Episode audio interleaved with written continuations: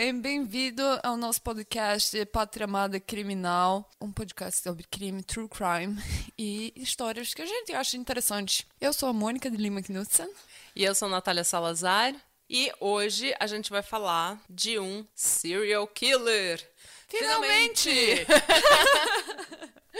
Finalmente nós vamos falar de um serial killer, gente. Um assassino em série. Um dos piores que o Brasil já viu. Nossa! Já vou avisando, Ted Bundy brasileiro. Uh! Escuta que todo mundo adora um Ted Bundy, né? Todo mundo adora um Ted Bundy.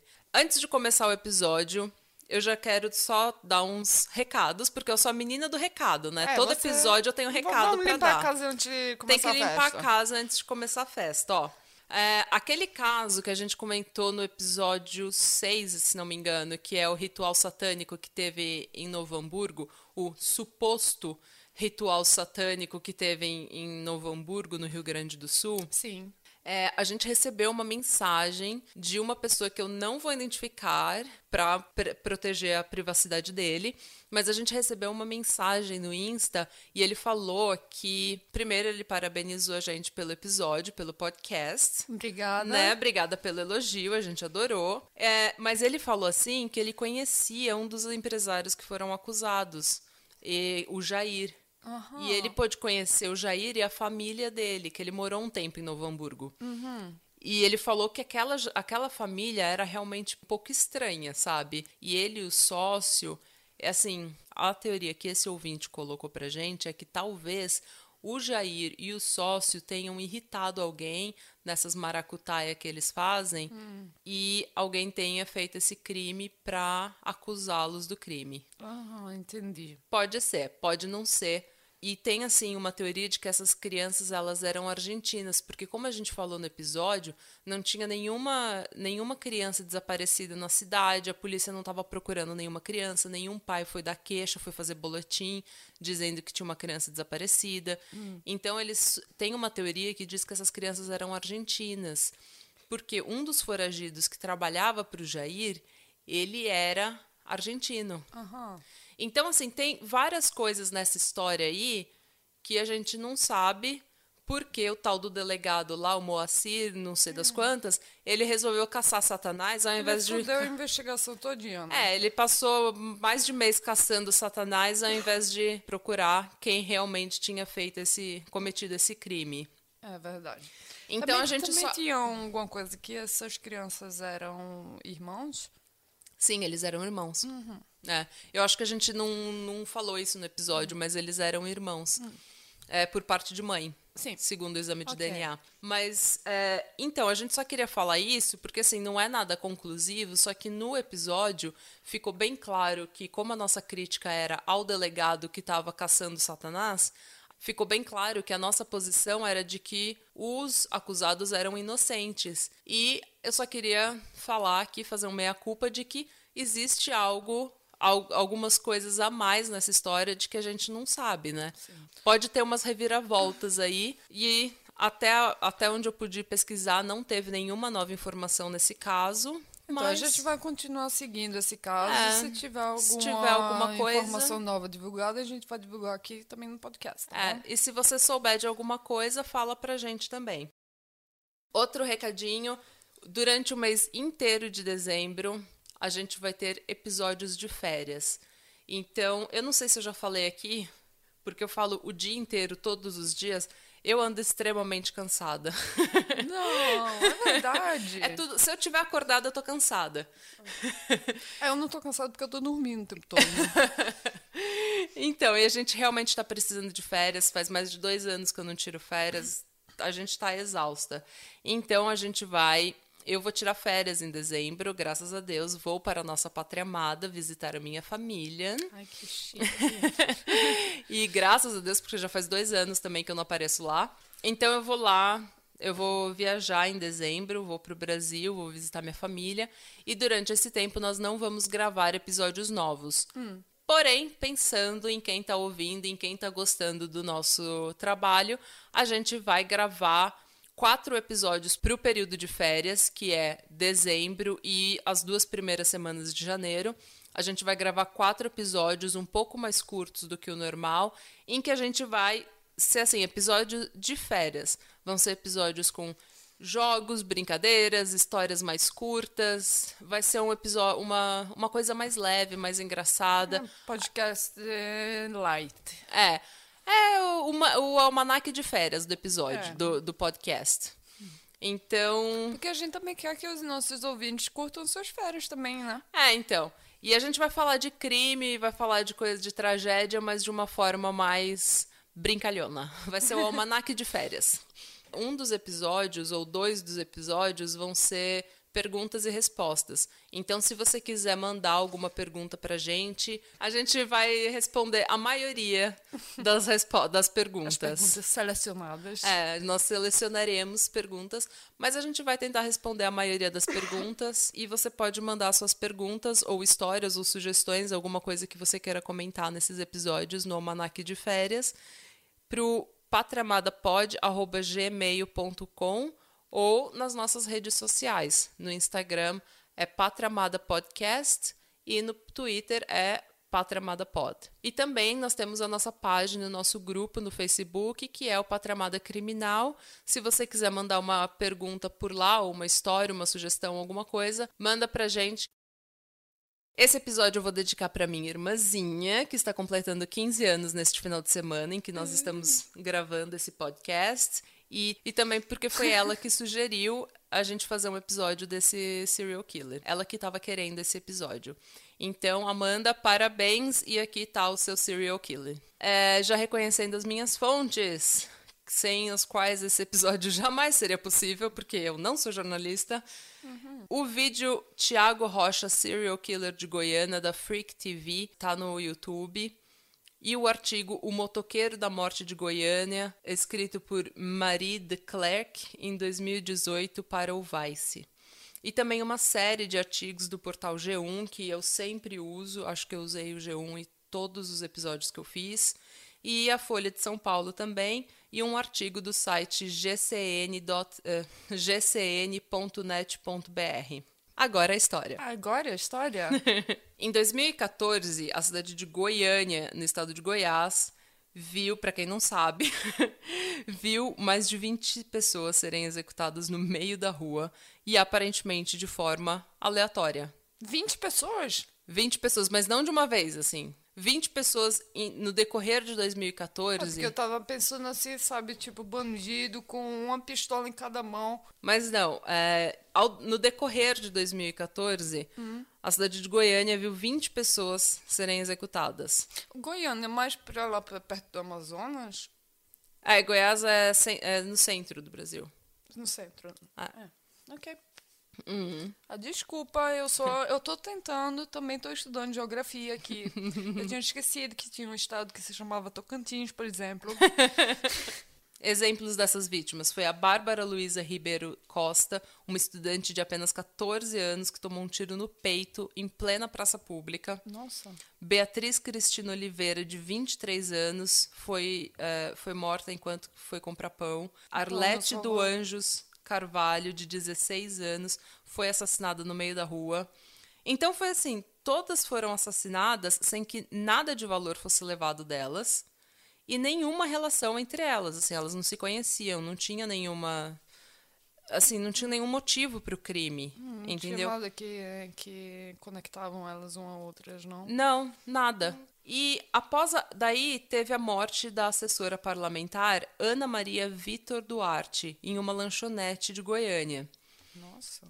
E aparentemente, eu vi uns artigos que aparentemente eles achavam que foi por causa de um roubo de um celular. Só que não era. Ok. O que aconteceu? Depois que ela morreu, viralizou um áudio no WhatsApp. E esse áudio dizia assim: tem um serial killer solto em Goiânia. E é um serial killer mesmo. Ele tem uma moto preta e capacete preto. Em qualquer lugar, seja lugar que tem muitas mulheres, estabelecimentos, residências, enfim, ele aborda a pessoa na rua, pede o celular armado. Quando a menina vai dar o celular, ele atira na menina. Ele não rouba, ele não rouba, ele só atira e foge. Ok. Ele não pega nem o celular? Ele não pega nem o celular. Ok. Ele já matou 12 meninas aqui em Goiânia. Geralmente os ataques estão acontecendo no Jardim América, Sudoeste e na Nova Suíça. Então, assim, em, a, a população está entrando em pânico. Quando a gente vê crime, entre aspas, comum, tipo crime do tráfico, tiroteio entre traficante e policial, a gente consegue dar uma explicação para esses crimes. Então, esses crimes não são um mistério. Mas esses crimes aqui, eles eram um verdadeiro mistério para a polícia e para a população. E daí. Principalmente porque são só mulheres também. né? E essas mulheres, elas são, assim, escolhidas aparentemente de forma aleatória. Arbitrário, né? É, arbitrário, assim. E não tem nenhum. um- uma noção de crime, de sexualidade, de alguma coisa assim. Não, também, não Só, aparenta- só não. mesmo que elas são mulheres. Só mesmo que elas são mulheres. Nossa. Não tem nenhum teor sexual envolvido, o que normalmente, né, em serial killers a gente vê. Tem que botar o chapéu de investigador agora. Ah, hein? então. Quando esse o áudio do WhatsApp vazou, a polícia não levou muito a sério, porque assim, eles não tinham ainda ideia de que era um serial killer, entendeu? Então eles não queriam causar mais tumulto, mais medo na população. Só que depois que a adolescente Ana Lídia Gomes, de só 14 anos de idade, foi morta em um ponto de ônibus, eles tiveram que dar o braço a torcer e falar: gente, tem alguma coisa acontecendo aqui. Tem que avisar a civilização de que tá acontecendo alguma coisa e a pessoa tá, tá exponível a um crime. Exposto a um crime. É. Então, tem até uma crítica rolando, assim, nos comentários do YouTube, do, do Facebook, o pessoal tá comentando, tá criticando a polícia, dizendo que só depois que a polícia, que duas mulheres ricas ou uma mulher rica, essa Ana Maria Vitor Duarte, ela era assessora par- pa- parlamentar, ela tinha dinheiro. A gente já nota, né? Quando tem um, com- um nome comprido, é, quanto mais comprido, mais. Ah, o meu nome é comprido e eu não sou nada na vida. Mas, ó, ela era assessora parlamentar. Então ela já tinha um pouco mais de dinheiro, de influência. E a crítica que tá rolando nas redes sociais é de que só depois que ela morreu é que a polícia resolveu fazer alguma coisa. Mas eu também entendo é, a, a, a, a- posição um pouco da polícia, se eu puder ser assim, advogado do diabo aqui, porque como as mulheres eram escolhidas de forma aleatória e não tinha nenhum caráter assim sexual, é difícil você colocar, ah, É falar é um um serial killer, de uma um pessoa, perfil, é. né? É, então, porque é difícil você falar um serial killer, porque serial killer normalmente tem um perfil. É, exatamente. Entendeu? Eles têm um, um, um Um emo. modus operandi que é o com, com sabe o como eles é, cometem um crime. Como ele opera. É, então. E, e eles também têm a motivação. Motivação é muito importante e também muito, muito diferente de uma pessoa para outra, mas você vê que tem um. Tem uma motivação por trás, é, né? exatamente. E também o processo de que o serial killer, geralmente, quando eles matam, é, o processo de, de tirar a vida de alguém é um, sabe, é que nem um, Um ritual. um ritual, É, exatamente. tem, tem serial killers que são serial killers é, cujo objetivo é matar, que são. é, eu não sei como que a gente fala em português, mas é tipo o, pro- o- é, o serial killer de produto. Ele vai pelo produto que é matar alguém. Sim. E tem o serial killer de processo, que é o processo, é como se fosse um ritual. Ele mata a pessoa como uma consequência do processo dele. Sim. Então é. É difícil, né? É difícil dizer, entendeu? É, É- Mas é, com, com- pela informação que, que eu escutei até agora, fica muito vago, né? É, fica muito Pode ser vago. qualquer um. Mas então, Pode isso ser é só até pra... nem a mesma pessoa até agora, né, que tá matando esse povo. Exatamente. Então, eu tô assim fazendo um advogado do diabo pela polícia só porque eu entendo também que eles não queiram divulgar que tem um serial killer, porque isso normalmente causa medo na população, né? E eles não querem fazer isso, causar esse medo, se não for extremamente necessário, entendeu? Se não for algo que eles realmente acreditam. Sim. Então, tá, depois que a Ana Lídia Gomes, essa menina de 14 anos, morreu no ponto de ônibus, eles se viram obrigados a fazer uma força-tarefa. E eles foram, assim, all in. Nessa, nesse momento, tem até que elogiar a polícia, porque eles fizeram, um, eles fizeram uma força-tarefa top, assim. 25 delegados, 95 agentes Nossa. e 30 escrivães. Ou seja, eles colocaram manpower 30 mesmo. só pra fazer o, o trabalho de papel. Manpower mesmo, assim, eles mobilizaram os departamentos Nossa, é? pra fazer esse Que chique. para achar esse cara. Então, porque até o momento a morte de mulheres já tinha o número de mulheres mortas já tinha chegado a 16. Nossa! Então, então eles foram assim, eles demoraram para aceitar, mas quando eles aceitaram, eles pelo menos fizeram um trabalho decente. E era muito difícil, como a gente falou aqui, era muito difícil identificar esse suspeito, porque não só era tudo muito aleatório, muito arbitrário, o modus operandi era assim, ele chegava, como a gente leu aqui o áudio do, do WhatsApp que vazou, era assim, ele chegava numa moto, falava, é um assalto, Enquanto a vítima ia procurar as coisas pra dar pra ele, ele já atirava e fugia. Ok. Entendeu? Não roubava nada. Não. Só fugia. Era difícil identificar o suspeito porque ele adulterava as placas da moto que ele usava. Que é a coisa mais fácil do mundo. É, e ele cobria o tanque, porque ele, ele usava motos roubadas, ele cobria o tanque da moto, da, a cor do tanque da moto com uma capa preta, ele usava roupa preta, capacete preto. Então, assim, era muito difícil. Só que, como eu falei, a força-tarefa da polícia foi uma força. Quando eles foram resolver o crime, eles entraram de cabeça, né? Eles conseguiram achar uma multa de trânsito por excesso de velocidade de uma moto próximo a um dos lo- um, a um lo- eita a um dos lo- Esse eita foi nordestino. Próximo ao local de um dos assassinatos e daí eles conseguiram é, eles Parece conseguiram até assim, essa policial de filme de Hollywood. Ai, a gente passou horas olhando assim os filmes. Desse... Mas passaram, É, porque então. eles recolheram, inclusive, imagens de câmeras de segurança Olha. De lojas que ele tinha assaltado. Que nem o quê? Que de farmácia, casa lotérica. Ah, ele que fazia isso também? Ele fazia isso também. Olha. E eles, então a polícia recolheu imagens de câmera de segurança e câmera de trânsito e eles conseguiram chegar na, na descrição de um suspeito, que era um homem branco, aproximadamente 1,90m, porte atlético, que dirigia de uma forma um pouco curvada. Dirigia a moto de uma, for- de uma forma um pouco Mas curvada isso Deve ser por causa do modelo da moto. da altura dele. é. E assim, ao todo, a polícia ouviu 200 pessoas, analisaram 576 placas de veículo suspeito, analisaram 50 mil fotografias de infração de trânsito, de multa de trânsito, e 300 horas de, câmera de, de câmera de segurança que passaram por processos de melhora de imagem. Então, a gente corta agora pra montagem dos policiais, vendo os filmes, mostrando tudo as multas, e de repente, ding, ding, ding.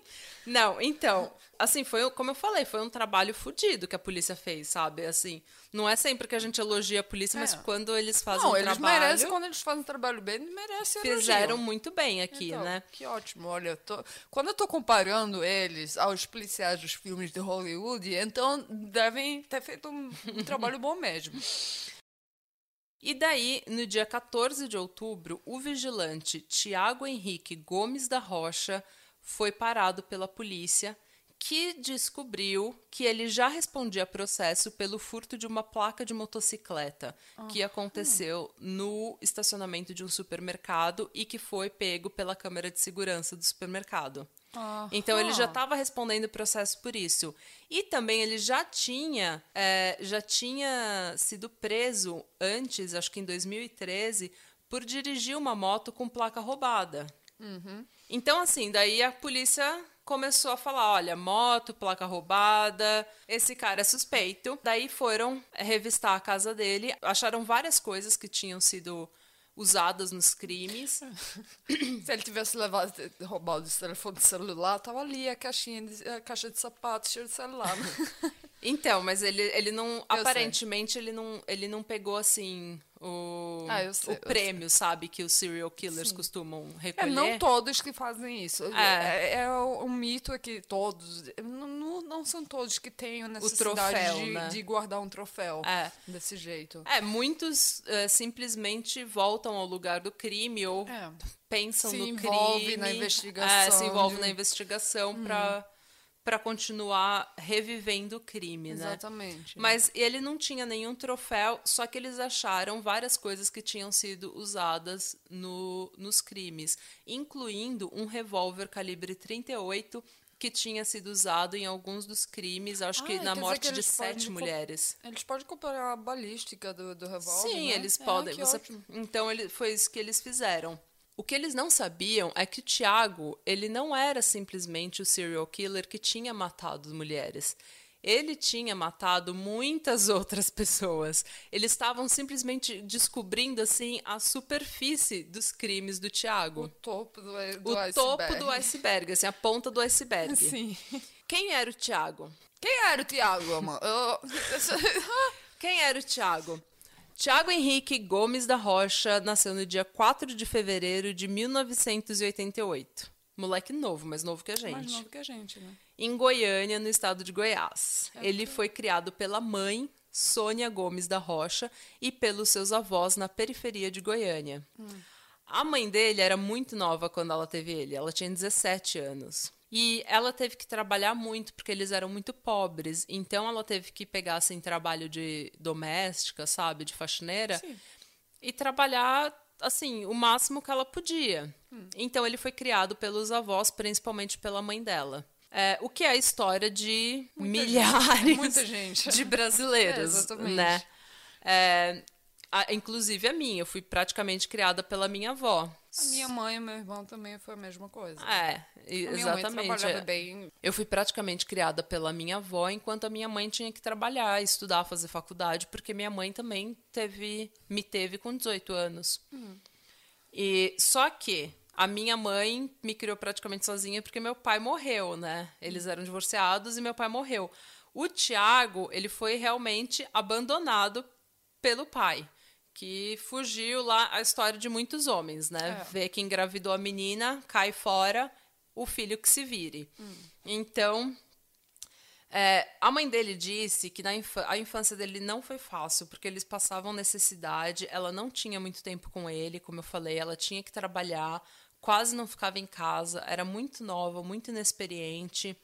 E ela até falou que ela se arrepende, sabe, de não ter de não ter passado mais tempo com ele, porque talvez ele teria sido uma pessoa melhor se ela tivesse sido mais presente na vida dele. O que, assim, a gente a gente já falou aqui, inclusive no podcast, eu já falei, a gente fala na sociedade muito de privilégio branco, privilégio de rico, privilégio de homem. Só que a gente esquece também que eu acho que vem dessas histórias de crime, assim, de true crime, eu acho que o maior privilégio que a gente tem na vida é o privilégio de família. É. Porque você pode ser pobre. Tem muita gente que fala, ah, eu fui pobre, nasci na favela e nunca roubei, nunca fiz isso, nunca fiz aquilo. Eu sempre fui eh, honesto e não sei o quê.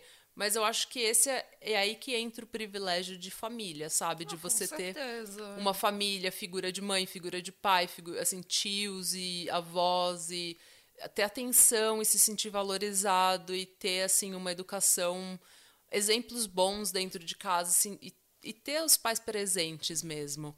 Tem vários estudos, inclusive, que falam que, que eh, crianças que têm os dois pais em casa elas são menos propensas à ansiedade e depressão, elas são, elas são assim, eh, melhores estudantes, elas atingem mais. eh, Eles, se, eles sentem mais segurança na vida, né? isso, e se saem melhor na escola, no trabalho, se tornam mais bem-sucedidos do que crianças que não têm os dois pais em casa.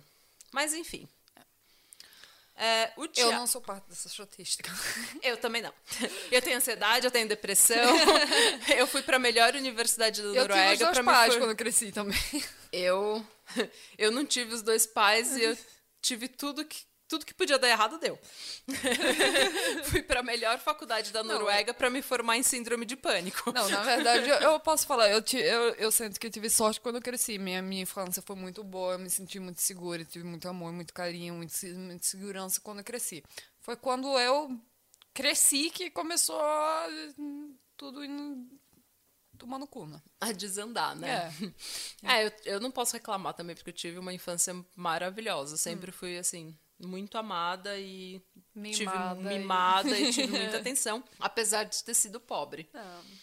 Mas então, ó, o Tiago, já muito novo, a mãe dele reparou que ele era assim, extremamente quieto, muito fechado, distante, é, muito introvertido, muito tímido, mal fazia contato visual com as pessoas enquanto falava. Ele, assim- ele não gosta de ver as pessoas nos olhos, não, quando ele fala com ele. Não. Eu também não. Mas então, mas o, a gente acha que isso é Eu. uma. A gente acha que isso é uma qualidade negativa. Só que tem também o pessoal que fala que os psicopatas, assim, as pessoas que estão querendo é, te enganar, ou as pessoas que são ruins, elas normalmente fazem muito contato visual porque elas estão tentando ler você. E estão tentando criar um, um bonding assim com você, estão criando uma ligação com você. E a gente só que a gente sempre suspeita das pessoas que não fazem contato visual, Eu? né? Que eu pode que ser vejo um ponto lá atrás na parede. que pode simplesmente ser uma pessoa como a Mônica, ou pode ser alguém que esteja no espectro do autismo. A gente sabe que hoje em Também dia pode ser eu, né? que também pode ser a Mônica. Não temos provas para dizer que ela não está lá. A minha médica disse que é, pode ser, mas eu funciono muito bem na sociedade, quer dizer que não preciso de, um, de uma diagnose. Eu gostaria de colocar uma aspas nessa eu funciono muito bem na sociedade. Eu me viro. Deve ser o gênio do meu, meu material genético de malandragem do Brasil mesmo.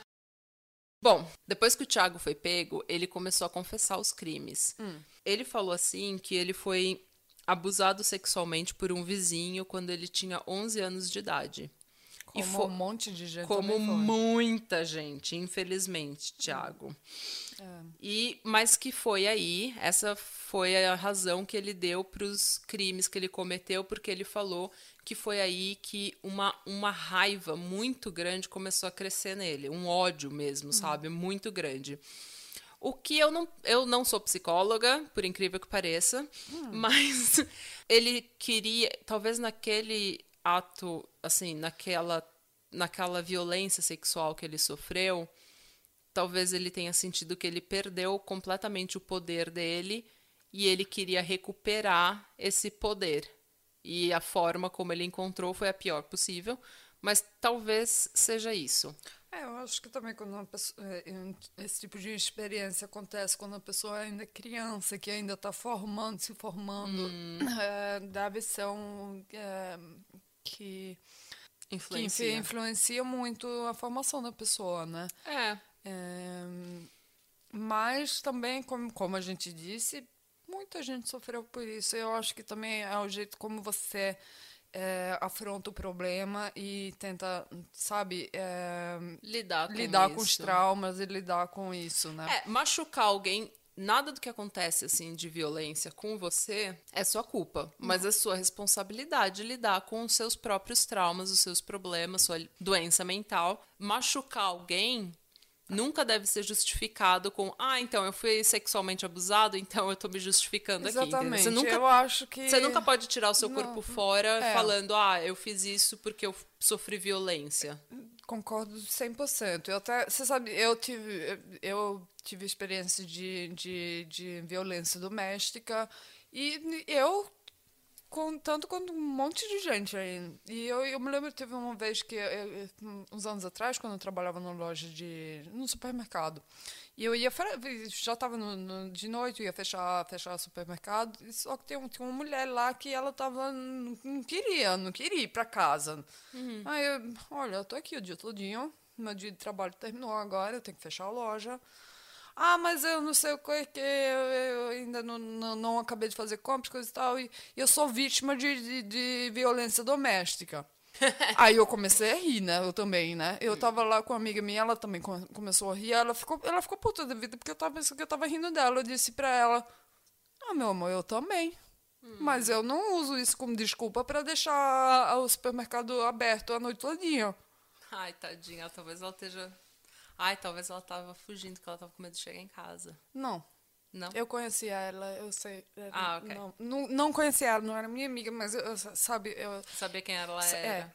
Ah, Não, mas é, é, eu fico assim pensando que é assim, que a pessoa é a pessoa que escolhe o que é que vai fazer com, com, com experiência de vida. E eu sempre tive muito ressentimento de pessoas que usam, sabe, traumas e, e experiências negativas como desculpa para machucar os outros. É. Ah, eu acho que também Eu tenho um justifica. ressentimento muito grande, sabe? E até. Porque eu acho que também. Minha mãe, ela passou uma vida muito difícil também. Ela teve, teve meu irmão quando tinha 14 anos, e o meu irmão cresceu. Eh, Quer dizer, meu irmão, sabe, podia ter sido a mesma história do que Ah. o Tiago. Mas ela nunca, nunca reclamou de nada e ela sempre fez, sabe, virou, se virou na vida. Quando a vida dela se tornou a melhor, que ela se casou com meu pai, se mudou para Noruega, tinha uma vida boa, sempre fui muito agradecida, nunca se esqueceu de, de onde veio, de sempre, sabe? E sempre tentou ajudar os outros. Sempre tentou né? ajudar os outros, quer dizer que toda vez que eu encontro essas pessoas que dizem, ah, mas eu sou assim porque isso aconteceu comigo, eu, não, não, não, não ressona comigo. Ah. Não, e tem muita gente que passa por algum tipo de violência e daí quando sai desse ciclo de violência se torna um- uma pessoa que ajuda vítimas de violência. Exatamente. Então ela vai ajudar as vítimas e que não foi o caso dele, né? Ele escolheu, ele fez as escolhas que ele fez. Olha, esse, esse tipo de argumentação nunca, nunca faz simpatia comigo. Ah, nem, nem comigo também. Então, e foi quando ele sofreu essa violência sexual que a raiva, o ódio começaram a crescer. E ele até, durante a adolescência, durante a juventude, tentou se automedicar com álcool. Mas a gente sabe que álcool não resolve nada. Não. Muito pelo contrário, tornava as coisas ainda piores, ele ficava mais agressivo, com mais ódio e uma ressaca fodida, né?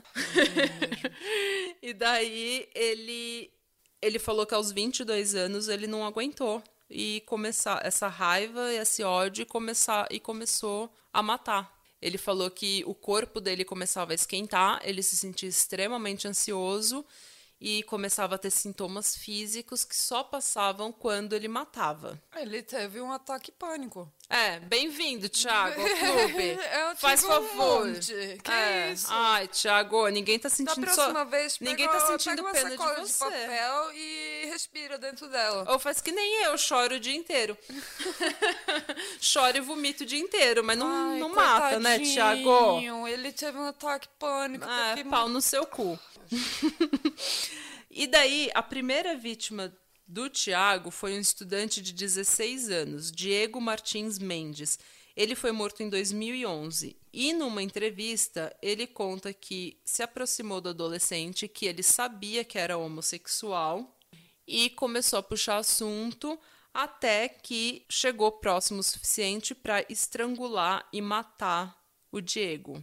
Nossa, você sabe, estrangular não é um jeito fácil de matar ninguém, não, Não viu? só é um jeito difícil de matar, porque leva muito mais tempo do que a gente imagina. Eu já li artigos que falam que estrangular alguém é algo muito pessoal, porque você tá de frente com a pessoa enquanto ela morre. E se alguém que for nosso ouvinte souber mais disso, pode mandar pra gente até uma correção. Mas é isso que eu já ouvi nessas histórias de true crime, é que você enforcar uma pessoa é sempre você colocando o seu poder sobre Você a vida tem um controle dela. muito grande. É, e você tá vendo, ela tá te olhando nos É. olhos enquanto ela tá morrendo. Então, e fazer isso com um completo desconhecido, eu acho muito estranho. Então, talvez ele tinha alguma coisa pessoal. Essa homofobia dele era pessoal. Eu imagino que ele tava pro, projeção, pro- Projetando. projetando esse que violou ele quando ele era criança nesse, nessas nessa pessoas. É. É. O Tiago abandonou o corpo do Diego Martins Mendes num lugar tão escondido que depois, quando ele foi tentar mostrar para a polícia onde estava, ele não conseguiu lembrar. Nossa. Ou seja, então só para recapitular, ele foi preso, acusado de matar essas mulheres e 16 começou mulheres. 16 mulheres e daí começou a contar também, como eu falei que isso era Ah, essa só a aí, superfície. não. É. É, era só a superfície, porque aos 22 anos ele tinha começado a matar, ou seja, ele tinha começado a matar antes de 2014. Lá atrás, em 2011, começou a matar moradores em situação de rua e homossexuais e profissionais do sexo. Por quê? Porque são aquelas pessoas, profissionais do sexo e moradores em situação de rua, normalmente são aquelas pessoas que, entre aspas, passa despercebido. Então, eles estão, eles estão por lado de fora da sociedade, são as pessoas É. que são mais expostas eh, A violência, porque estão Exatamente, porque vivendo à margem. Ninguém, eles sempre dizem, também muitos serial killers nos Estados Unidos, eles escolhem esses mesmos tipos de vítimas exatamente por, por causa disso, porque a, polícia também não vai perseguir mais tão... tão Ninguém tá ali colocando pressão na polícia para resolver esses crimes. Até por isso que eles não estão nem ligados nessa, nessas mortes quando eles apreendem ele pela morte das mulheres. Exatamente. E eu acho que naquela época também, eu não sei se tinha tanto tanta assim militância nossa assim dos aliados e da comunidade LGBT, LGBTQ+, para dizer, para mostrar essa face de crimes de homofobia. Então eu não sei como que era em Goiânia, se eles estavam procurando a morte desses meninos homossexuais, se eles estavam investindo dinheiro em procurar os reais assassinos, porque eu acho que nem tava, sinceramente. Mas enfim, né? Ele escolhia vítimas que não despertavam o interesse da população e ele também tinha três métodos diferentes de matar essas pessoas. É, os gays morriam estrangulados, as profissionais do sexo esfaqueadas e os moradores de rua alvejados na cabeça enquanto dormiam. Nossa, Olha a covardia e a, a pessoa em situação de rua dormindo, sem nada na vida, ainda morre da pior forma, morre dormindo ao- com pedra na cabeça, sabe? Ah, eu fiquei... eu- Com porrada na E cabeça. ele tem um sistema, um sistema tão frio. É muito frio, é. isso mostra a frieza dele, sabe? E ele confessou também que ele sempre foi muito rejeitado por mulheres, o que fez o seu ódio intensificar e foi quando ele começou a matar em 2014 começar a- ele começou a direcionar esse ódio às mulheres e começou a matar as mulheres. Incel alert. Alerta incel. Esse é totalmente, né? Ai, as mulheres me recusaram, então eu vou matá-las. Foda-se você. Isso é muito, ah, isso é muita desculpa de incel, né? Ai, mulher tá me rejeitando. Ai, eu tô na friend zone. Ah, vai tomar no cu. Ninguém é obrigado a ficar com você, gente. Sabe? Ah. Faz amizade com o Kaiser, que ele arruma É. um monte de mulher pra você. Ninguém quer ficar com você porque sua personalidade é um lixo. é, exatamente. E na primeira. Ah, Antes de ser preso, o último emprego do Tiago foi como vigilante noturno no Hospital Materno Infantil, em Goiânia. Ele trabalhava fazia uns dois meses lá e ele passou por todos os testes psicológicos e todos os testes para contratação. Ou seja, ele tinha essa capacidade de manipular e falar para as pessoas e se comportar exatamente como ele sabia que a sociedade esperava que ele se comportava. Isso eu não esperava dele. Eu também não. O introvertido que não conseguia olhar ninguém nos olhos quando falo com eles, eu não sabia dele. Então, mas ele sabia exatamente como ele tinha que se comportar nesses testes para passar e conseguir o emprego. E isso mostra um pouco da psicopatia dele. É, foi no trabalho, inclusive, que ele roubou o revólver 38 que ele usou em alguns dos assassinatos. No ele hospital? roubou. Não, porque ele era de uma, ele era vigilante, ele era de uma empresa de segurança Ah, que ok, prestava serviço ao ok. hospital. Ah, E ele roubou o 38 dessa ele dessa não roubou, ele levou pra casa depois do final de Ele dia roubou. trabalho. Ele roubou. Isso a gente faz quando a gente carrega uma caneta do trabalho. Não, quando é um revólver, a gente roubou. Olha só, agora essa é a parte que eu fiquei chocada. Porque assim, o Thiago, ele é um homem muito bonito. Não, ele não é um homem muito bonito. Ah, eu vi a foto dele. Ele é um comível. gato. V- vamos, vamos ser honestos, ele era um gato. Ele é um gato. Ele é, um- é? Era? É, Ele é. não sei. Eu- O Thiago, ele era um homem muito bonito. Ele é um homem muito bonito. Agora ele tá preso, então ele deve estar feio. Mas ele... mas ele era, assim, um homem alto, de porte atlético. Então ele era um homem bonito. O que, assim, no contexto de true crime, eu odeio quando a gente fala, ai, olha, ele era um homem muito bonito. Porque ou não a tem vi- nada a ver, né? Não tem nada a ver. Ou a vítima, nossa, ela era uma mulher tão bonita. Não, mas a gente tem Não tem usar nada a ver. Mas, assim, Tem a ver um pouco porque, você sabe, a aparência ajuda algumas pessoas. Algumas pessoas têm afinidade, sabem que, olha, sou uma galega bonita, eu vou usar isso aqui pra, pra ir pra frente na vida. Isso. E assim, é, essa parte da, da beleza, ela impressiona um pouco a gente, porque quando a gente fala de uma pessoa, de um serial killer, de um monstro, um psicopata, a gente imagina um monstro, a gente é. imagina uma pessoa feia, ruim, nojenta. Não, é, tipo o Ed Gein, sabe? Só que daí quando a gente vê uma pessoa como o Ed Camper, que é uma pessoa extremamente agradável. Olha, ele é super inteligente. Super inteligente e agradável, é, simpático. Sim, super simpático. Que todo mundo na cadeia até hoje gosta dele. É, eu sei que A gente fica fala... completamente. gente, o que que tá acontecendo? O que que é.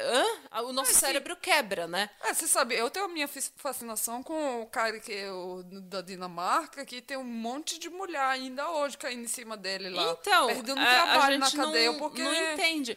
Não, e olha só, o o, próprio Ted Bundy, ele era uma pessoa muito bonita e a gente fala da beleza dele, do charme dele, porque, como eu falei, a gente espera um monstro. E daí você vê uma pessoa bonita e o seu cérebro meio que não entende essa uhum. relação. E, inclusive, eu vi um estudo uma vez, já faz um tempo, eu não lembro onde que era, que a gente tem uma tendência de confiar mais em pessoas bonitas. Hum. Então, essas pessoas que são bonitas, como eu e a Mônica, elas assim, elas têm uma facilidade de chegar em você, de conversar com você, de ganhar sua confiança. Hum.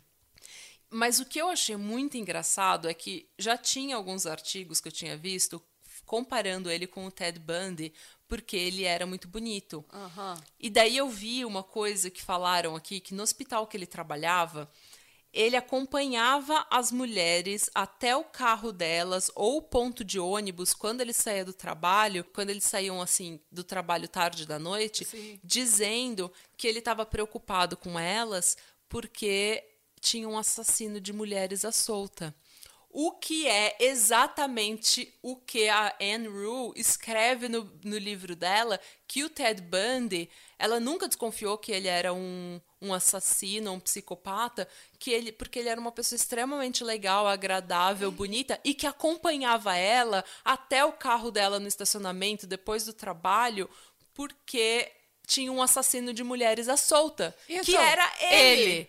E o trabalho que eles trabalhavam era linha de a suicídio. Linha de prevenção a suicídio. Eles trabalhavam como voluntários lá juntos. A Anne Rue, para quem não sabe, ela é uma jornalista, escritora de true crime e o, o, livro de true crime que ela escreveu sobre o Ted Bundy é o Stranger Beside Me, que é um, eu não sei qual é o título em português, Um Estranho ao Meu Lado, uhum. que é sobre essa, entre aspas, amizade que eles tinham, que ela uhum. nunca desconfiou que aquele homem bonito, inteligente, bem articulado, uhum. e que seguia ela no carro dela, andava ela, junto com ela até o carro dela para ela não se sentir insegura no meio da noite. É. Ela nunca imaginou. Então, essa ele, parte ele que quando disse... eu li me deu assim calafrio, porque Sim. a gente estava comparando ele pela beleza, pela beleza. com o Ted Bundy, Não, mas, mas ele fez exatamente também, né? a mesma coisa. É. é. quando ele foi pego e a polícia falou com as pessoas que trabalhavam com ele, com o Tiago, uhum. é, os colegas falaram que ele, assim, ninguém desconfiava dele e que ele tinha até uma namorada que não desconfiava de nada, ele estava assim acima de qualquer suspeita. Porém, eles não ficaram no, nos últimos tempos, eles estavam desconfiando um pouco hum. desse dessa relação entre ele e o assassino, porque um outro segurança que trabalhava lá hum. tinha sido esfaqueado e eles suspeitavam que era o Tiago e realmente era tinha sido o Tiago. Ele confessou o crime, mas disse que não não lembrava dos detalhes. foi o que eu falei, quando a gente acha que a gente está descobrindo as coisas, é só a superfície, sabe? É Sim. É só a ponta do iceberg, porque ele começa a confessar os crimes e ele, assim, é tão. É de uma frieza tão grande que o, pro... o próprio advogado dele, quando ele começou a confessar esses crimes, que chegaram a 39. Nossa! O, advoga o advogado dele achou, o advogado de defesa dele achou que ele estava confessando a crimes mais do que ele tinha feito, entendeu? Para se gabar sim, sim, ou que a polícia estava uma... tentando colocar os crimes que elas não resolviam em, em cima, cima, das dele. costas dele. Sim. Só que o advogado saiu da sala, da sala de interrogação, perplexo, porque o advogado, eu, até deixa eu achar onde é que eu escrevi aqui. O advogado falou assim, ele contava as vítimas, ele identificava as vítimas por número. Então ele sabia, essa é a número 1, essa é a número 2, essa é a número 30, essa é a número 12. Ele sabia a ordem De que de ele... que ele tinha matado. Ele contava os crimes com extrema frieza e depois ficava num estado assim catatônico por minutos, sabe? Tipo, porque é exausto, meio que né? revi- mas meio que revivendo o crime. Entendeu? E ele conseguia narrar o crime em detalhes e o que ele sentia, tudo assim nos, ele lembrava, só que ele não dava detalhes da face da vítima ou da vítima em si. Ele dava detalhe da violência que ele tinha usado contra a vítima. Mas é claro, eu imagino porque ele deve estar revivendo esses crimes mil e duzentas vezes na cabeça dele, né? Porque aí, pensa, Mas o Thiago lembrava de tudo, gente. E ele lembrava, assim, de detalhes.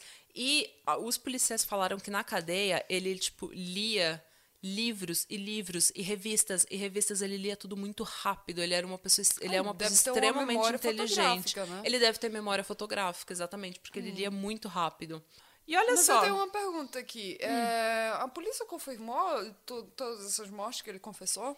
Foi, foi tudo confirmado, porque ele, ele deu detalhes de tudo, do corpo, ele deu detalhes que só o assassino teria. Ai, que... ai, Ele deu detalhes de toda a violência, ele contou tudo.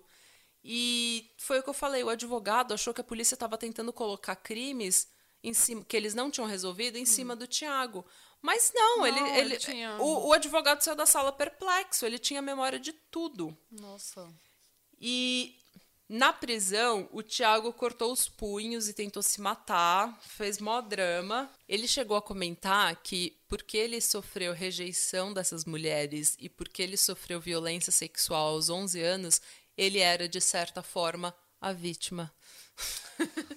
Mostrando Coitado, o narcisismo dele, né? Oh, depois que ele foi preso e tentou se matar e o caralho todo, fez todo esse drama, ele passou por uma avaliação psicológica em que ele foi, ele foi Diagnosticado. diagnosticado como psicopata Narcisista. e narcisista e tudo mais, só que ele sabia exatamente o que ele estava fazendo.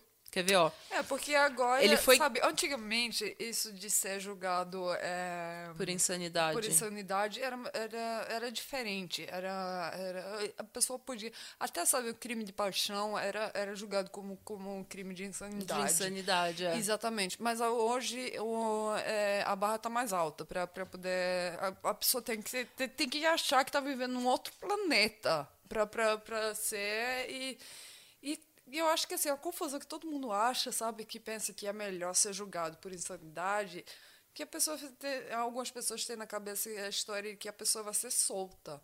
Não é. É, de vez vai- em quando é, a pena mas pior, porque a a, pessoa é passa, passa o resto da, da, da- da vida nu- nu- numa. Numa instituição. É. Ele respondeu por mais de 31 julgamentos, porque ele teve 39 vítimas. E ele só foi absolvido em dois dos casos porque eles não tiveram como provar, não tinham prova suficiente para para condenar ele. A primeira condenação veio pela vítima Ana Carla Lemes da Silva, de 15 anos. Ele pegou 20 anos de prisão. A segunda condenação foi pela morte da estudante, foi pela morte de Juliana Neubia Dias, de 22 anos. Ele pegou 20 anos de prisão. A terceira condenação foi por Ana Rita de Lima, de 19 17 anos. Ele pegou mais 20 anos de reclusão. A lista Sim, sim. a lista não para. Olha, quantas folhas eu tenho aqui, Mônica? Uma, duas, três, quatro. Quatro só dos processos. Assim, a gente infelizmente não tem tempo de ficar aqui lendo uma lista de nomes e, e números, porque senão vai ser igual aquele capítulo Mas da ele Bíblia. matou um monte de gente, isso era gente de verdade que viveu a vida e ele tirou a vida deles. É importante se lembrar, se lembrar disso. É, é importante a gente lembrar da vítima que ele realmente roubou, interrompeu a vida dessas mulheres e desses homossexuais e moradores em situação de rua e transexuais, profissionais do sexo. Ele arrancou a vida dessas pessoas de forma fria, calculada, premeditada, nojenta. Então é muito importante que a gente lembre essas vítimas, só que a gente não tem tempo de ler, porque se eu ficar lendo aqui a lista de nomes e a condenação, a gente vai, vai Ninguém ficar. gosta de escutar a lista, não é xarope. Não, vai ficar igual dormir. aquele capítulo da Bíblia. Abraão era filho de não sei o quê, que era filho que não sei o quê, que era É pai de não sei quem, que deu a luz a não sei quem. É. Ninguém nunca leu aquele capítulo inteiro da Bíblia. Mas, ao todo, o Tiago, filho da mãe, contabilizou 656 anos de prisão em regime fechado. Só? Ele vai cumprir tudo isso? Não sabemos. Mas ele continua na prisão, onde ele recebe visitas e cartas de mulheres e admiradores do Brasil inteiro. Ele, inclusive, pediu autorização para se casar com uma detenta, Detenta? Que isso? é, uma presidiária. O Tiago segue preso em regime fechado. é, e os seus crimes foram um dos incentivos para aprovar a inclusão do crime de feminicídio no Código Penal brasileiro. Feminicídio é o, o homicídio praticado contra mulheres, né? É uma, é uma cláusula espe- mais Eu específica. nunca gostei da palavra homicídio. Essa inclusão do crime de feminicídio, ela deixa mais específico, então fica mais fácil de condenar alguém por isso. Agora, quer ver uma curiosidade desse caso? Quer ouvir uma curiosidade? Em 2013, a polícia de Goiânia tinha recebido uma carta que falava assim: Cara polícia de Goiânia, nos próximos tempos, eu não vou ler a carta na íntegra, Não. mas eu vou ler parte algumas partes interessantes. Nos próximos tempos, vocês terão muito trabalho a fazer. Quem vos fala é um cidadão cujo único objetivo é matar. Sou um assassino em série. Até agora, matei apenas 11 pessoas, mas estou evoluindo muito bem. Não tentem me parar, pois eu vou até o fim. Boa sorte a vocês. Assinado Facada. Ele escreve Ele uma tá tentando dar um apelido nele mesmo. ele tá tentando, ele é tão patético, ele é tão patético que ele tenta. A- O Narciso, né, vai se mostrar pra Claro, polícia Olha. se, e ele tenta dar o próprio nome. Vai, Não vai dar uma de dar apelido pra você mesmo. Oh, Narciso do caralho. Vai beijar o espelho. ridículo. Que isso? Ai, muito ridículo ele, gente. Eu, eu, eu tava lendo essa carta e eu não sei porquê. E ó, ó, é o que a gente falou no episódio passado. Se você não gosta de gente fazendo piada com coisa séria, esse não é o episódio Não. você. Porque a, a forma como eu lido com tragédia é fazendo, é fazendo piada. Eu li essa carta na internet, foi no artigo do Vice, que eu mencionei antes. E eu li, eu não sei porquê, mas eu li com uma, uma voz assim. Cara, polícia, nos próximos tempos vocês terão muito trabalho a fazer, porque quem, quem vos fala é um cidadão cujo único objetivo é matar. Eu sou um assassino em série. Sabe, tipo aquela pessoa narcisa, assim. Eu estou evoluindo muito bem. e não tentem me parar, tá bom? Boa sorte. Bom, Assassin- assinado, facada. Babaca. Olha, miraculo que ele não botou boa sorte, vocês vão precisar, É. sabe? Tipo, Ai, Thiago, vai, morre na cadeia, seu bosta. E é isso, gente. Esse é o episódio. Eu espero que vocês tenham gostado. É, é, eu gostei. Primeiro, primeiro... pri- nosso primeiro serial killer. E aí, eu nem tinha pensado Ah, nisso, imagina mas... que demorou um tempão pra gente entrar nesse assunto. É isso aí. E o pró- os próximos episódios, então, que a gente vai gravar são o- os episódios do Almanac de Férias, que eu acabei de dar. Você lembra daquele almanac da Sim, turma sim. da Mônica, que chegava todo Sim. eh, nas férias de verão, vinha o almanac gigante da turma da eu Mônica. me lembro, eu me lembro. E se você tiver alguma pergunta, se você tiver alguma sugestão, se você tiver alguma história que a gente devia ler aqui no podcast, manda para o patramadapod.gmail.com ou no Instagram, arroba patramadapodcast ou no Twitter, arroba patramadapod. E, gente, se vocês tiverem a oportunidade, divulga aí nosso trabalho para dar aquela ajuda. E muito obrigado aos ouvintes que têm feito isso. Vocês são muito especiais pra gente. A gente tá, tá super feliz, sabe? A gente nunca. A gente tá fazendo aqui. Isso aqui é um, o hobby da gente. e Queria, claro, que alguém tivesse interessado em escutar o que a gente, o que a gente tá falando, mas a gente nunca esperou. É, é- eu esperei, mas eu ainda tô surpresa, né? A gente tinha esperança, mas a gente nunca podia esperar assim que é, os ouvintes fossem crescendo a cada semana, as pessoas fossem se engajando, a cada semana tem mais pessoas interessadas e a gente está adorando o contato com vocês, Super o contato com a nossa cultura.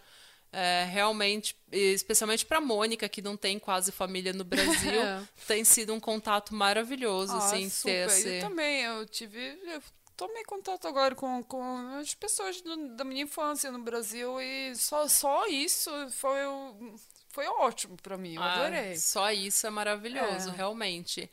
E é isso, muito obrigada. Muito obrigada. Até, o, até a semana que vem, tenha boas férias e Radebra.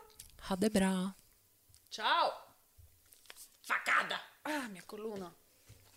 Este podcast faz parte da Podcast. Conheça os demais podcasts acessando podcast.com.br.